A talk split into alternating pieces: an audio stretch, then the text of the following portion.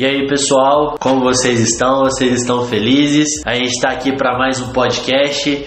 Hoje é o meu fiel escudeiro tá aqui. E aí, Andrei, você tá bem, cara? E aí, Lê, e aí, pessoal? Bom dia, boa tarde, boa noite. Não sei que horas você tá escutando. Tô bastante empolgado para esse podcast. Creio que vai ser muito bom pra gente que tá aqui agora, pra você que tá escutando. E já quero te adiantar que o Evangelho da Graça, ele é gratuito para todo mundo. Mas o Evangelho do Reino, a gente precisa dar até a última gota do nosso sangue para que ele seja estabelecido, hein? Ó, oh, doido. Hoje então nós vamos conversar sobre as promessas aos vencedores.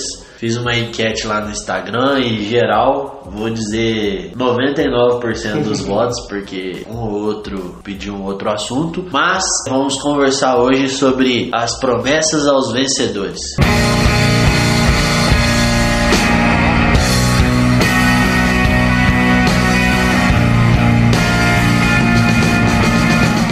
continuando o raciocínio da semana passada, é sobre as sete igrejas, só que agora a gente vai deter só a parte que é dada aos vencedores, Sim. porque no final de cada carta é, existe uma premiação, uma promessa aos vencedores, certo? Então, a primeira coisa que eu queria ver com você, André, eu sei que você preparou um negócio interessante, é o que é esses vencedores? Quem são, né? O que, como? Me explica isso. Então, eu acredito muito que quando um corredor ele já ganha sua premiação no começo da corrida, ele já fica desmotivado, porque ele já ganhou a premiação que ele tanto correu atrás.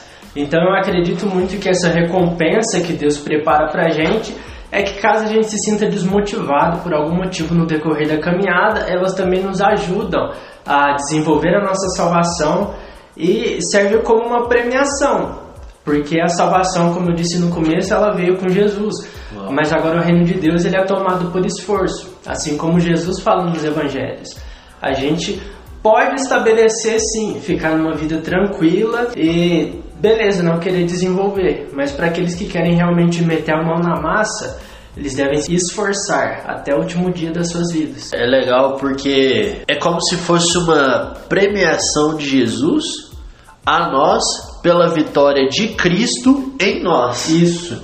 Não que eu esteja anulando qualquer tipo de responsabilidade nossa, mas esse ser um vencedor é um benefício que Cristo dá para nós por nós estarmos em Cristo desfrutando da vitória dele. Eu gosto de um exemplo que fala o seguinte: na Bíblia até diz assim, que nós somos mais do que vencedores. Isso. E aí a, a minha frase que eu acabei esquecendo, vou falar agora é: sendo mais do que vencedores. Por que, que eu tô citando esse texto?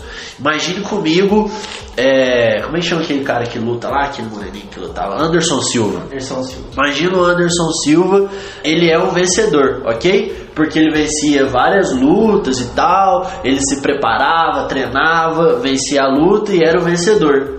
Só que quem que era mais que vencedor? Mais que vencedor era a esposa do Anderson Silva. Por quê?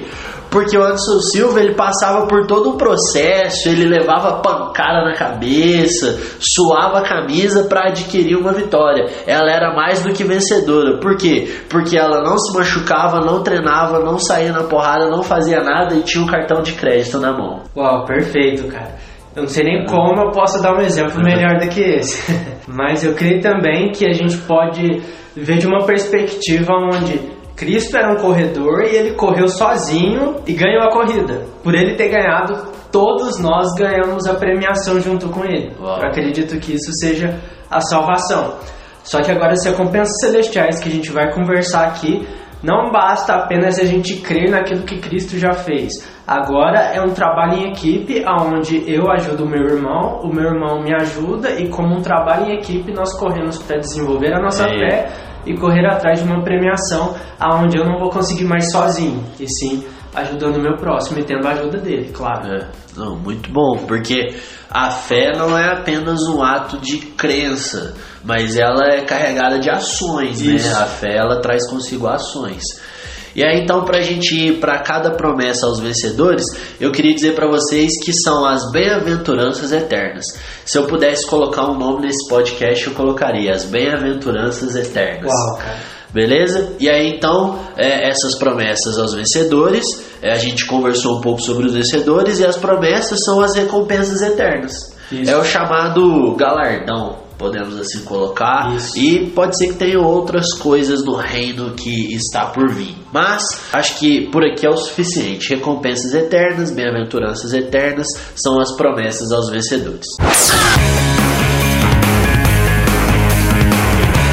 A primeira igreja, que é a igreja de Éfeso, ele vai dar uma promessa aos vencedores que é comer da árvore da vida. Basicamente, essa promessa fala sobre a vida eterna. Isso. Por que que fala sobre a vida eterna? Porque a árvore da vida é a vida eterna, é o próprio Cristo, e ele fala que ele dará de comer a nós da vida eterna. Isso. Por que que ele dará de comer?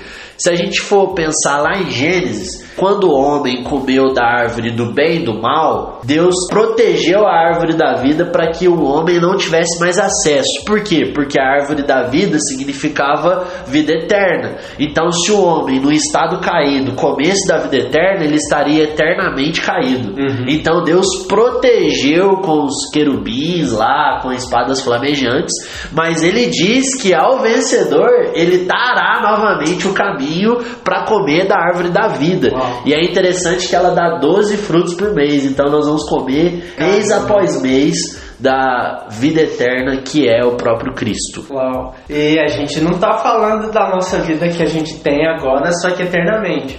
Eu creio que isso também fala muito sobre uma restauração de todas as coisas, da gente voltar como era no início. Porque se fosse para mim ter a vida eterna que eu tenho agora, eu não sei se eu estaria satisfeito. Mas a gente está falando de uma vida eterna onde a gente não vai ter mais pecado e principalmente de uma vida eterna onde a gente vai ter Jesus 24 horas por dia, 7 dias por semana e a gente vai estar tá cara a cara não só com ele, mas diante de todos os santos também. A gente está falando de uma restauração completa do nosso relacionamento e da nossa vida, de onde a gente não deveria ter saído, mas agora a gente está voltando. De volta à origem. Isso, perfeito. E só uma curiosidade é que em Provérbios se fala muito sobre a árvore da vida também.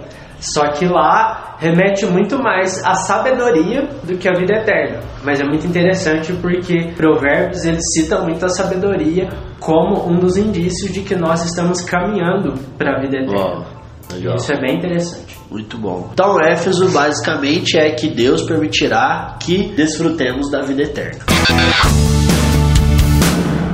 Agora indo para Esmirna. A promessa feita à igreja de Esmirna é sobre eles obterem uma coroa da vida. E o que, que é interessante? É interessante dois aspectos específicos de Esmirna, que geograficamente, se você pegasse o drone e olhasse Esmirna por cima, ela geograficamente se parecia com uma coroa. Uau! E uma outra coisa bem curiosa é que em Esmirna aconteciam os Jogos Olímpicos. Então, para que eles compreendessem a mensagem que Cristo estava passando para aquela igreja, ele pegou a coroa, porque a coroa era um símbolo da vitória. Uau. Então, todos os caras que nos Jogos Olímpicos eles venciam, eles recebiam uma coroa. Só que Paulo vai dizer muito bem que a coroa que eles recebiam era perecível, mas a coroa que nós vamos receber, ela é imperecível. Uau. Então, é, a coroa da vida é o símbolo da vitória em Cristo. Beleza? Então, em Cristo nós somos mais do que vencedores e vamos receber um símbolo da vitória, só que é imperecível, não é algo que eu venci, mas daqui a alguns anos eu tenho outro desafio. Não, será algo consumado, será uma vitória participante em Cristo como um símbolo que nós recebemos. E é interessante que em Tiago 1,12 diz o seguinte: Feliz é o homem que persevera na provação porque depois de aprovado, receberá a coroa da vida, que Deus prometeu aos que o amam. Uau. Uau. Então, fala muito sobre perseverança e fala muito sobre receber esse símbolo de vitória. Perfeito. Não sei nem como eu vou completar mais depois disso, né? Mas sobre a coroa da vida, fala sobre nós não sofremos o dano da segunda morte. E é, a segunda morte ela não fala apenas de nós morrermos espiritualmente, mas fala também da gente viver num lugar onde a gente vai ser atormentado eternamente. Então, imagina comigo, a gente que está tendo crise de ansiedade, a gente está tendo crise de identidade, a gente está enfrentando os nossos medos, tudo agora, no presente, e tudo isso eu creio que indica muito uma ânsia, uma expectativa muito grande pela volta de Cristo. Então a gente já consegue ver que a nossa alma, todo o nosso espírito já anseia por essa vida eterna que Cristo vai nos dar. Mas também a gente pode dizer que o dano da segunda morte é como que se fosse um grito de socorro que a gente tem internamente dentro do nosso coração, porque se a gente chegar nessa segunda morte, a gente nunca mais vai poder alcançar Jesus a gente vai viver uma vida onde não vai ser mais possível a gente se arrepender dos nossos pecados e ter uma vida com Cristo. E eu creio que fala muito sobre isso. É, a gente pode encarar dessa forma. E esse lance de não sofrer a segunda morte é muito interessante porque a igreja de Esmirna ela estava passando por muita perseguição e havia muitos mártires. Então Deus ele novamente vai falar na linguagem deles e vai falar, cara, você pode até perder sua vida, sua primeira morte, que é a morte física, mas de modo nenhum você sofrerá a segunda morte, que é a morte eterna. Muito pelo contrário, assim como você vai comer da árvore da vida, você será vitorioso de uma forma eterna e você vai viver para sempre, cara. Isso. Nós não vamos morrer a segunda morte, que no caso é a espiritual e eterna. Perfeito. E morte fala muito sobre separação. Então, quando fala sobre a gente não receber o dano da segunda morte, quer dizer que a gente vai enfrentar a física e depois que a gente morrer fisicamente, de maneira nenhuma nós seremos separados de Cristo novamente. Nós nos encontraremos com Ele e isso será perpetuamente. 1 Coríntios 9, 24 25 diz o seguinte: Vocês não sabem que, de todos os que correm no estádio, apenas um ganha o prêmio? Corram de tal modo que alcancem o prêmio. Todos os que competem nos jogos se submetem a um treinamento rigoroso para obter uma coroa que logo perece, mas nós o fazemos para ganhar uma coroa que dura para sempre. Uau. E é interessante falar assim que só um ganha o prêmio. É, cara, só a noiva de Cristo. Isso, cara, perfeito. Porque como o Andrei começou falando que é eu ajudando meu irmão, meu irmão me ajudando, por quê? Porque o, o corpo de Cristo, a noiva de Cristo, vai ganhar o prêmio. E assim como o cara que submete a um treinamento rigoroso para ganhar algo que é perecível, Sim. nós estamos num treinamento rigoroso de aperfeiçoamento para ganhar algo que é eternamente bom.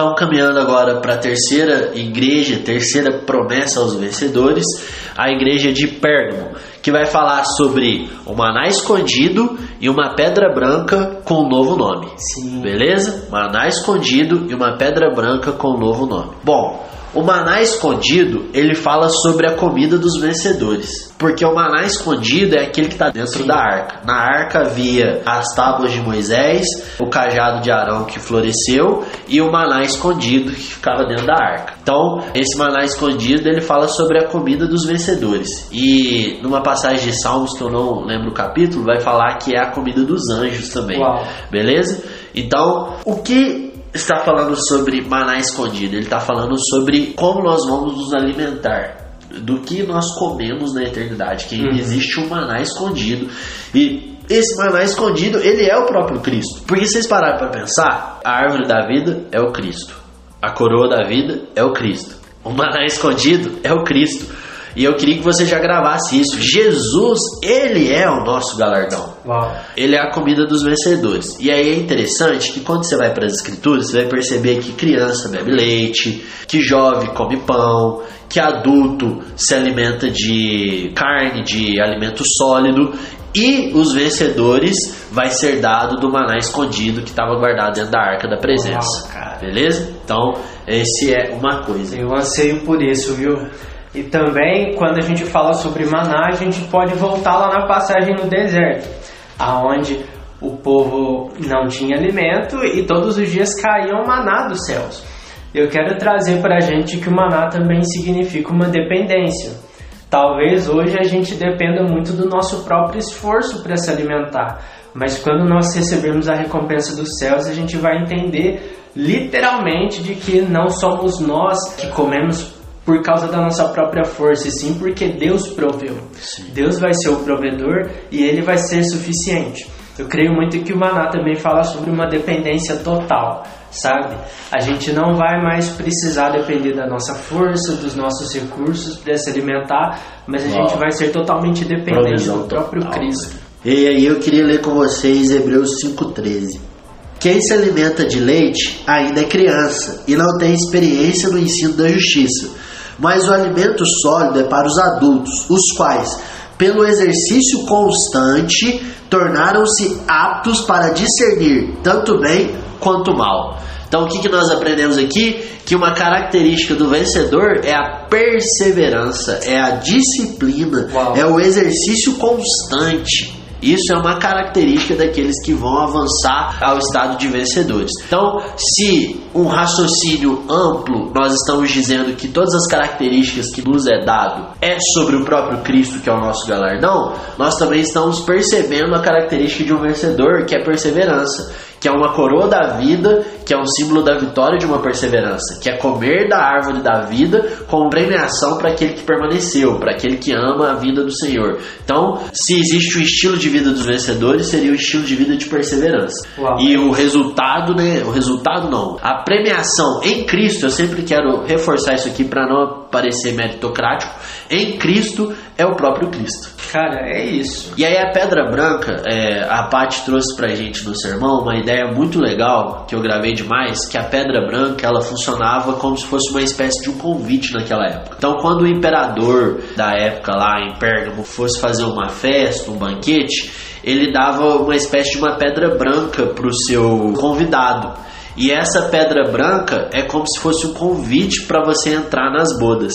Então, o que está acontecendo aqui? Ele está falando assim: galera, o vencedor vai comer do maná escondido e vocês vão ter um convite para as bodas do cordeiro. E aí, ele ainda vai falar com um novo nome. Uhum. E aí, daqui a pouco a gente entra no novo nome. Mas então, a pedra branca é basicamente um convite para as bodas do cordeiro. Sim. E quando eu estava pesquisando sobre esse assunto, eu também achei algo muito interessante sobre a pedra branca. Quando eu era o dono de uma casa, eu recebia várias pessoas na minha casa para que elas se hospedassem durante um determinado tempo.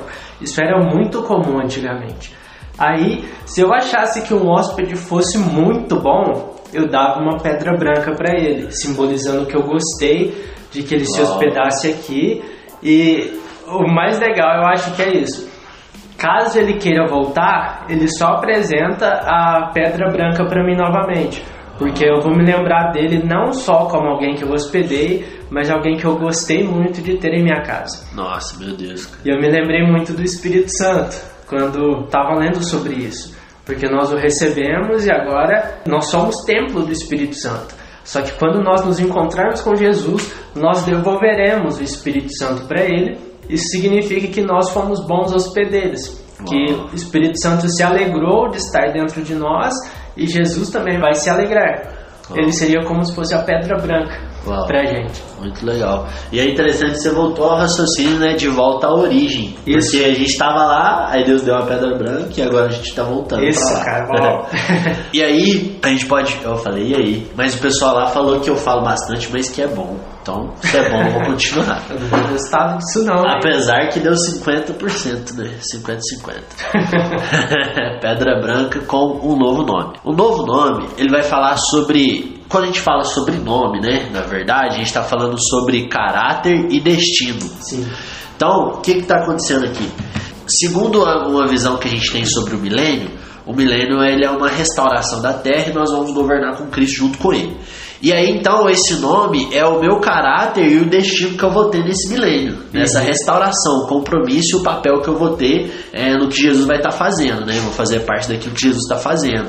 Então o nome ele vai estar carregado da minha característica e do meu destino Sim, perfeito. dentro desse estado. E aí é muito interessante também que é como se fosse um nome carinhoso que revela o que ele sente por nós.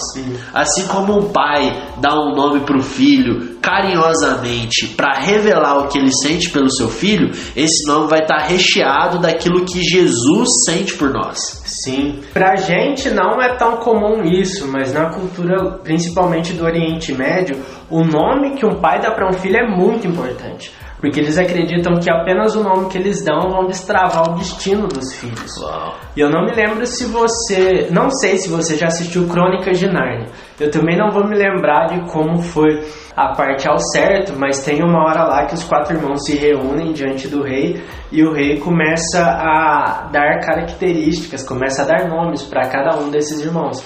E eu me lembro que o mais levado de todos, que era o Edmundo, o rei chega até ele e o chama de justo. Isso me marcou bastante. E essa cena em específico mostra como Deus se importa com os nomes e como isso é algo muito cultural, algo que as pessoas acreditam que realmente destravam o destino de outras pessoas quando recebem o nome. Uau! É isso. Nós vamos comer da comida dos vencedores, vamos estar com um convite e com o nosso destino e caráter desse novo nome, beleza? Ou para mim já estava suficiente, viu? mas tem mais. Aí agora a gente vai para a igreja de Tiatira, ok? Isso. E aí em Tiatira ele vai falar que governarão as nações e será dado a estrela da manhã. E aí eu queria falar primeiro sobre a estrela da manhã, depois sobre o governar as nações, que eu tinha separado o texto de Salmos 2, mas eu já vi que o André abriu o texto de Salmos 2 aqui. Então, o texto de Salmos 2 é a base para o entendimento do governo das nações. Então, vamos para a estrela da manhã primeiro. E a estrela da manhã, você já deve estar cansado de ouvir isso, mas não tem como cansar de ouvir isso. Eu sei que eu fui contraditório, mas vai fazer sentido agora. Porque a estrela da manhã é o próprio Jesus. E aqui fica evidente que Jesus, ele é o nosso galardão, ele é a nossa recompensa, ele é a nossa promessa, ele é a pessoa que o vencedor vai acessar, vai ter relacionamento, vai estar intimamente ligado e nós seremos dele, ele conosco, ele será a luz, ele será tudo, cara. Então Jesus, ele é o nosso galardão, ele é o nosso prêmio. Por quê? Porque a estrela da manhã fala exatamente sobre Jesus. E aí nos será dado Jesus, cara. Vamos lá, alguém. E aí eu queria ler com você 2 Pedro, capítulo 1, versículo 19. Assim, temos ainda mais firme a palavra dos profetas, e vocês farão bem se a ela prestarem atenção, como uma candeia que brilha no lugar escuro até que o dia clareie e a estrela da alva nasça no coração de vocês. Uau, então, estrela da alva aqui é a estrela da manhã. Então, Jesus é a estrela da manhã, ele nos será dado. Quando eu me lembro de estrela da manhã, eu me lembro de uma passagem em Apocalipse que fala que Jesus vai ser a própria luz e lá a gente não vai precisar mais do sol, a gente não vai precisar mais de lanterna ou de qualquer outra coisa que a gente usa para iluminar porque o próprio Cristo vai ser a nossa luz. Eu também pego isso muito para mim quando eu falo sobre vida na luz, sabe? A própria recompensa, eu acho, sobre Estrela da Manhã é que eu vou me conhecer plenamente, porque eu vou estar de frente com Cristo. E aí sim a minha identidade por completo vai ser dada a mim. Eu não vou ter mais falando novamente sobre crises de identidade, de ansiedade, eu não vou ter mais medo nenhum, porque o próprio Cristo vai estar iluminando o meu coração, tanto exteriormente quanto interiormente. Você vai ser, vai conhecer Cristo plenamente e ser plenamente conhecido por ele. Isso. E aí tem uma musiquinha né, que fala. Ele é a estrela da manhã, Nossa, ele brilha, bom. ele brilha. É isso. Agora governarão as nações. Bom, quando nós falamos sobre governar as nações, nós estamos falando que os vencedores, eles vão fazer parte desse reino messiânico vitorioso pela conquista de Cristo Jesus. Então, em Cristo Jesus, nós participaremos do seu reino messiânico vitorioso com autoridade no reino milenar. Então nós vamos ter algum tipo de autoridade no reino milenar em Cristo. E aí eu passo para o Andrei que está lá em Salmos 2. Sim, eu vou dar uma lida nesses dois versículos aqui. Versículo 8 e 9 de Salmos 2. Basta pedir e lhe darei as nações como herança, a terra inteira como sua propriedade. Você as quebrará como cetro de ferro e as despedaçará como vasos de barro. É, no versículo 7 fala que o rei proclama um decreto aonde ele fala sobre Jesus ser o filho dele. E no versículo 12 de Salmos 2 fala que nós se sujeitarmos ao Filho, nós também teremos essa autoridade sobre nós. E eu não sei o que o Lê trouxe sobre esse versículo, mas eu queria frisar bastante sobre como nós éramos no jardim novamente. Nós tínhamos autoridade não só sobre nós mesmos, mas também sobre os animais e sobre toda a criação. E se a gente for em Romanos 8, a gente consegue ver que até a criação geme com dores de parto, ela geme com expectativa para que ela seja totalmente livre do pecado. E quando a gente fala sobre autoridade sobre as nações, nós estamos falando sobre isso, de um lugar onde vai ser totalmente restaurado, de um lugar onde nós, como homens e filhos de Deus, teremos essa autoridade totalmente restaurada e tanto os animais quanto a criação não vai ter mais medo, não vai ter mais um receio de se submeter a nós porque nós não dominaremos mais com pecado, e sim como autoridade de Deus, que é para servir, que é para cuidar. Então não tem mais motivo de nós vermos tudo que a gente vê hoje em dia que é consequência do pecado. E aí eu queria ler Efésios capítulo 2, versículo 6, que diz o seguinte: Deus nos ressuscitou com Cristo e com ele nos fez assentar nas regiões celestiais em Cristo Jesus. Então, nós governaremos junto com eles e nós sentaremos junto com eles em seu trono, só que isso nós vamos deixar lá para a última igreja, que é a igreja de Laodiceia. Mas é muito importante reafirmar aqui que é em Cristo nós governaremos e nós governaremos com o mesmo caráter de Cristo, porque Isso. eu sinto que às vezes a gente fica bem receoso de, dessas palavras de trono, governo, e eu, eu, eu sei que é um sentido positivo. A pessoa fala, não, que isso, vou fazer isso não. Só que nós precisamos entender que é segundo o caráter de Cristo, isso. que é segundo o conceito de Cristo, que é segundo a majestade de Cristo. Então não é um governo corruptível, mas é um governo santo. Eu acredito muito que a gente tem um certo medo quando a gente fala sobre governo, porque a gente tem experiências ruins quando alguém nos governou, quando alguém foi autoridade sobre nós e também quando a gente teve um poder sobre nós. Porque querendo ou não, a gente viu que o nosso caráter foi revelado. Mas quando tudo isso ser estabelecido da forma que Cristo quer, vai ser tudo perfeito. Nós teremos o domínio próprio, nós seremos governados por Cristo a ponto do nosso governo ser totalmente perfeito. A gente não vai ter mais a mentalidade de alguém que governa por poder ou governa por ter alguém que se submete por medo a ele. A gente vai servir, assim como Cristo serviu. É isso Aquela musiquinha boa agora, Zaf.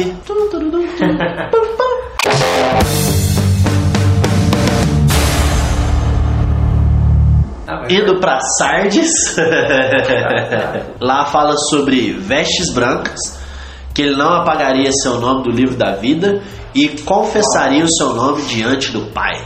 Não, meu Deus, cara, isso aqui é muita honra. Meu Deus, a gente não nunca mereceremos, mas por Cristo fomos feitos merecedores. Amém, viu? E aí então, eu vou pegar de novo a parte final, porque ela, eu não sei se o Andrei trouxe alguma coisa, mas tipo assim, cara, ela já é muito clara. Não apagarei seu nome do livro da vida.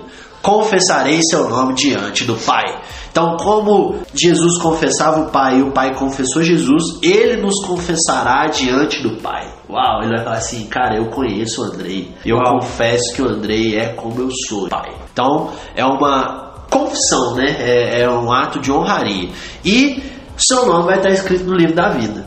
Ele não vai ser apagado, ele vai ser escrito. É como se, vamos aqui fazer um anacronismo aqui rapidinho. É como se você tivesse convidado para uma festa, aí o cara que tá te recebendo, ele vai conferir na lista se o seu nome tá lá. E aí o seu nome está para a vida eterna. E aí ele vai dizer: "Sim, você está". E quando você entrar, Jesus vai te receber e vai confessar pro pai: "Ó, oh, Andrei aqui, ele chegou, pai". Uau. Faz sentido?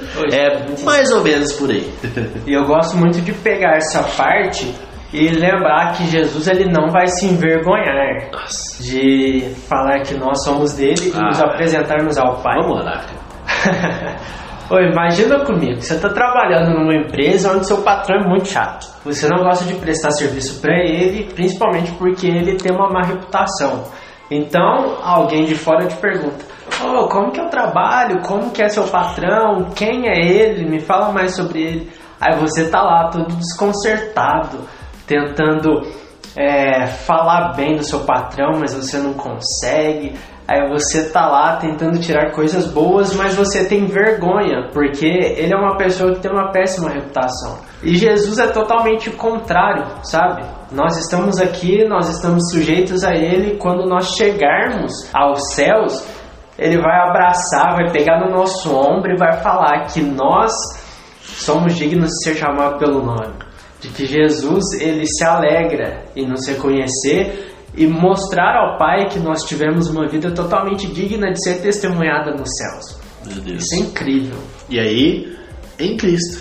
Em Cristo. porque isso só foi possível porque Cristo desceu, morreu no nosso lugar, é o nosso intercessor, o sumo sacerdote, o apóstolo da nossa fé e o doce Espírito Santo que coopera em nós tanto querer quanto isso. realizar. Então tudo isso só é possível, é só é uma premiação daquele que foi premiado.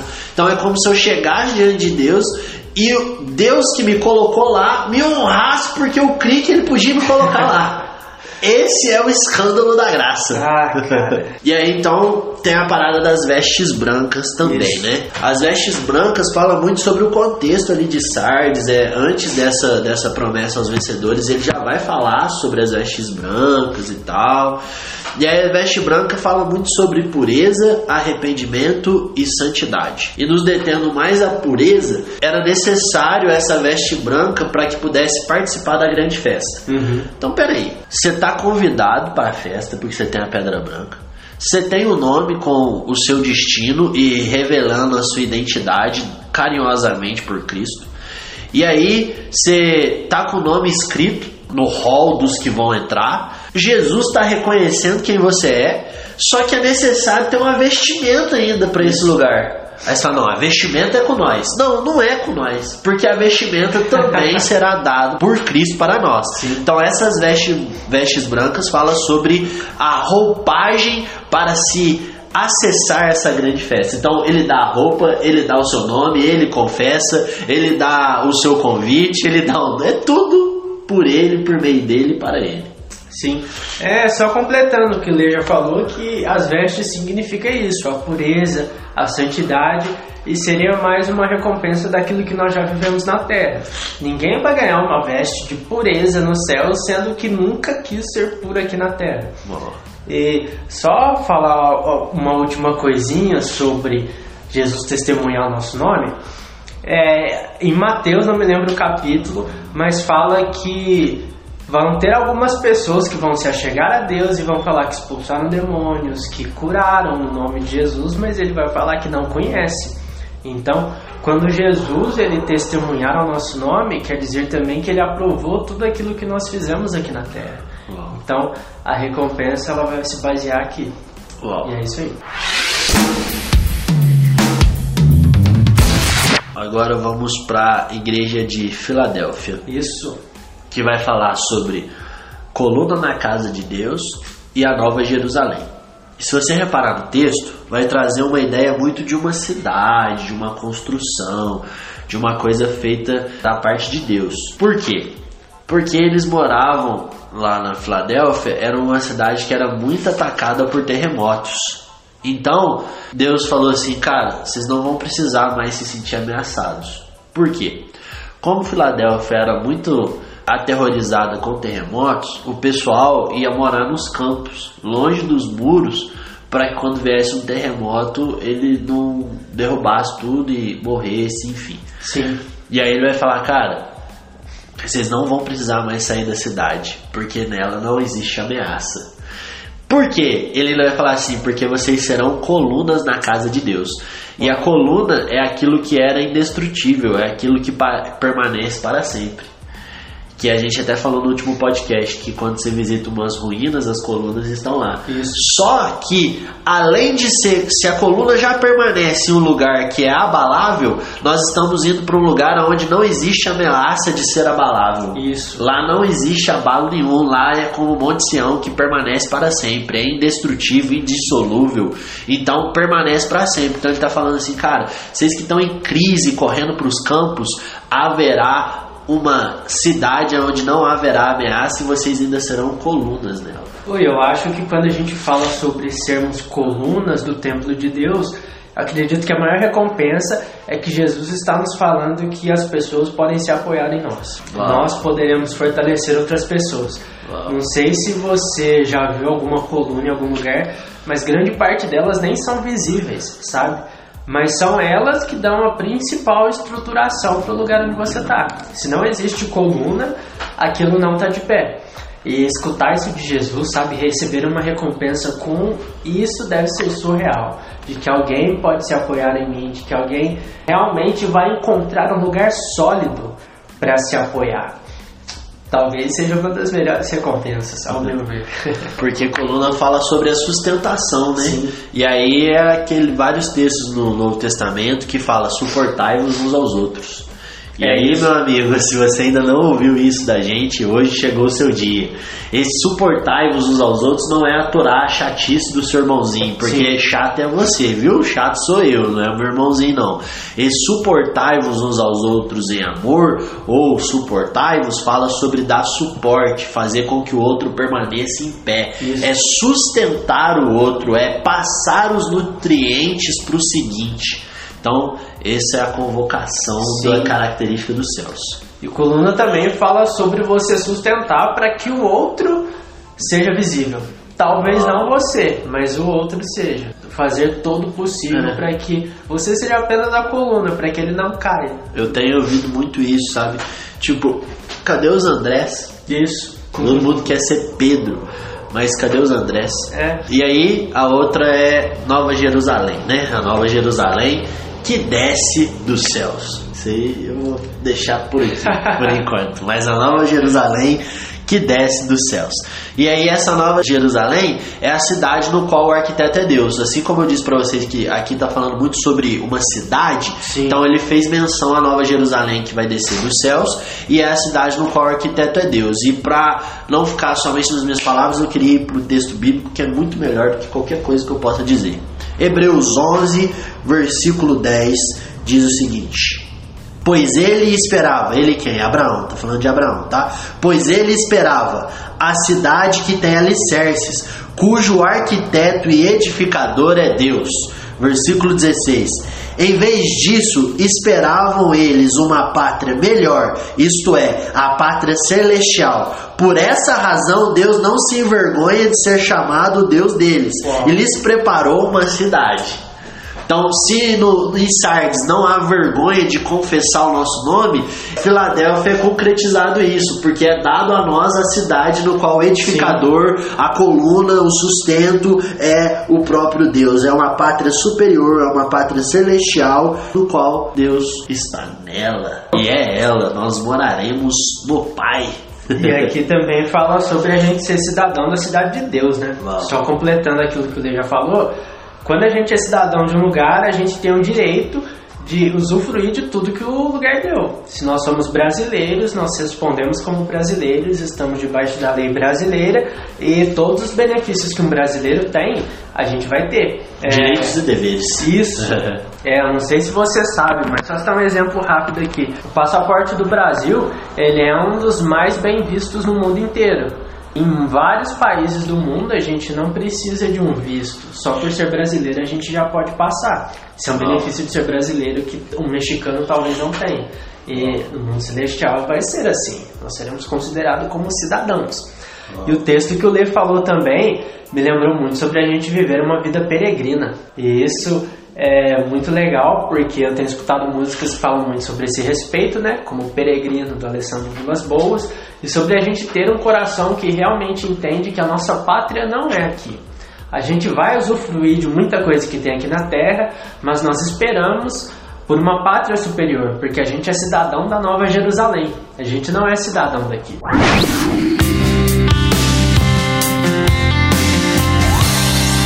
E por último, e de forma nenhuma menos importante, chegamos aos vencedores para a igreja de Laodiceia. Lembrando que isso aqui cabe para todas as igrejas e essas são as bem-aventuranças eternas para todos os vencedores da face da terra. Isso. Então, Laodiceia vai falar sobre compartilharão do trono de Cristo. Ah, cara.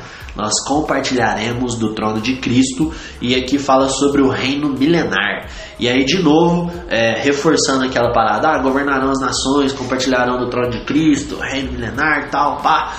Cara, nós vamos reinar em humildade e obediência como Cristo foi. Sim. Porque Cristo era um rei humilde, obediente e submisso ao Pai. E ele tinha um caráter aperfeiçoado. E no estado eterno, onde nós seremos como ele é, pela glória de Cristo, pela graça de Cristo, pelo favor imerecido do Pai em nós e pela operação do Espírito dentro de nós, nós seremos humildes, obedientes e submissos como o nosso irmão mais velho é. E então nós compartilharemos participaremos do trono de Cristo nesse reino milenar. Ah, glória a Deus, viu? E aí, só, só antes de você entrar, Beleza. Romanos 8 diz o seguinte: Romanos 8, versículo 16 e 17. O próprio Espírito testemunha ao nosso espírito que somos filhos de Deus. Sim. Ponto. Então, eu, Andrei e você tá recebendo um testemunho interior do Espírito Santo que habita em você que você é filho de Deus. E aí ele vai falar: Bom, se há esse testemunho interior em nós, que nós somos filhos de Deus, se somos filhos, então nós somos herdeiros. E se somos herdeiros de Deus, nós somos co-herdeiros com Cristo. E se de fato participamos dos seus sofrimentos, para que também participemos de sua glória. Então, basicamente, o que o texto está dizendo? Existe um testemunho de filho em nós. Então, se a gente é filho, a gente é herdeiro. E se a gente é herdeiro de Deus, então a gente está sendo co-herdeiro com Cristo, porque Cristo é o nosso irmão mais velho. Então, se de fato nós estamos participando dos sofrimentos, porque afinal de contas, uma característica dos vencedores é a perseverança, e é por meio da tribulação que nós somos aperfeiçoados e nós temos prazer em participar dos sofrimentos em nome de Cristo, Isso. nós também participaremos da sua glória. Uau. Ah, meu Deus, cara. Nós também vamos ter o direito de participar da glória de Cristo no seu reino messiânico, vitorioso e glorioso em Cristo. É em Cristo. E só para completar, né? O trono fala muito sobre governo, sobre autoridade, e a gente já falou sobre esses pontos específicos numa outra igreja. Mas o que eu queria frisar aqui é que Jesus fala que o vitorioso se sentará comigo em meu trono, assim como eu fui vitorioso. Então, Jesus ele venceu. Venceu, não há o que discutir, ele já está sentado. Ele vai nos convidar a sentar no mesmo lugar que ele já sentou.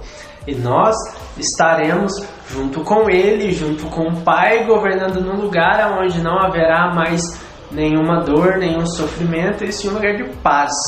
E isso vai ser muito bom. E lá em João 17, quando ele está fazendo a oração sacerdotal, ele vai falar: para que eles vejam eu glorificado. Sim, E nós veremos ele em toda a sua glória, no estado eterno, no seu trono. sim. O legal de Jesus é que literalmente tudo que ele passou foi para que ele mostrasse que a gente também passaria, mas que a gente também venceria. E agora ele nos dá uma promessa concreta de que ele foi vitorioso e de que nós também seremos se a gente trilhar os mesmos passos que ele.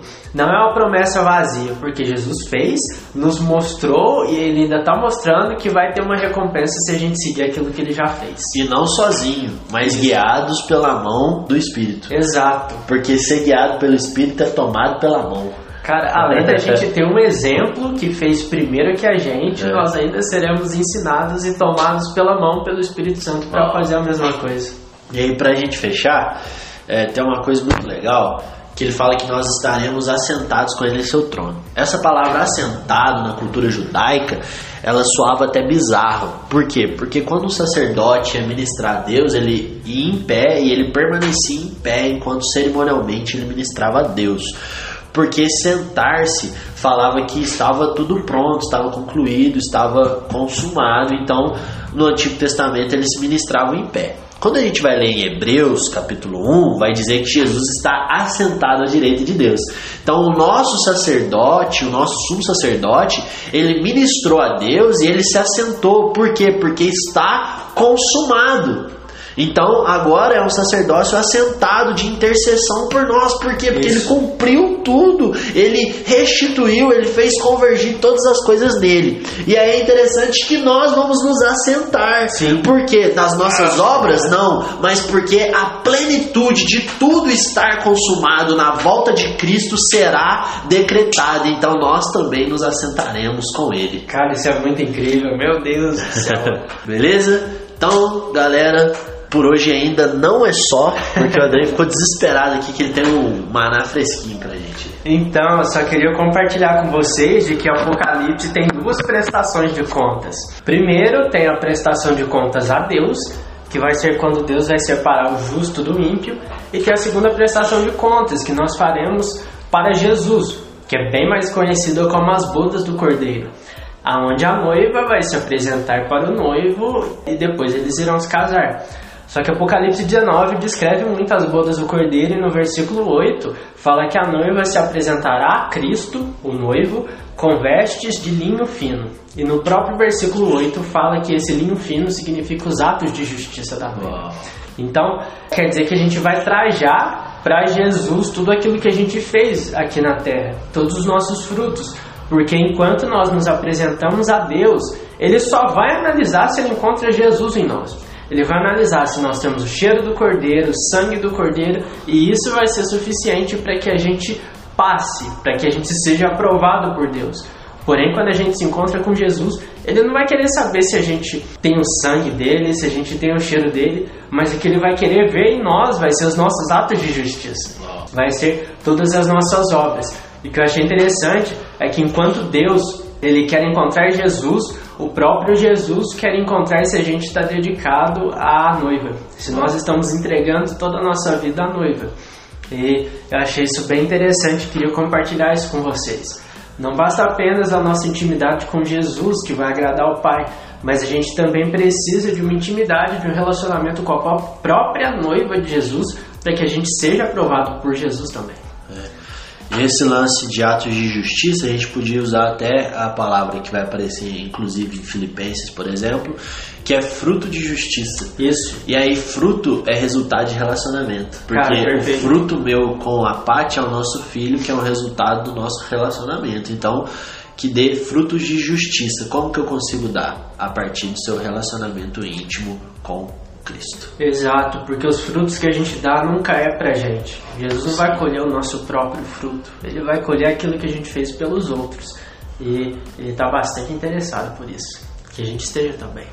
Então agora, por hoje é só, André? Por hoje é só. Então, cumprimenta os nossos amigos aí. É, então espero que você tenha gostado. Eu fiquei bastante feliz com esse podcast, foi um dos meus favoritos, espero que o seu também. E compartilha com seus outros amigos, compartilha no Instagram, manda nas suas redes sociais, gente, por Fica favor. à vontade, porque tem sido muito bom pra gente e eu tenho certeza que tem edificado vocês também. Então é isso, pessoal. Até a próxima, muito obrigado, beijo, falou. Falou.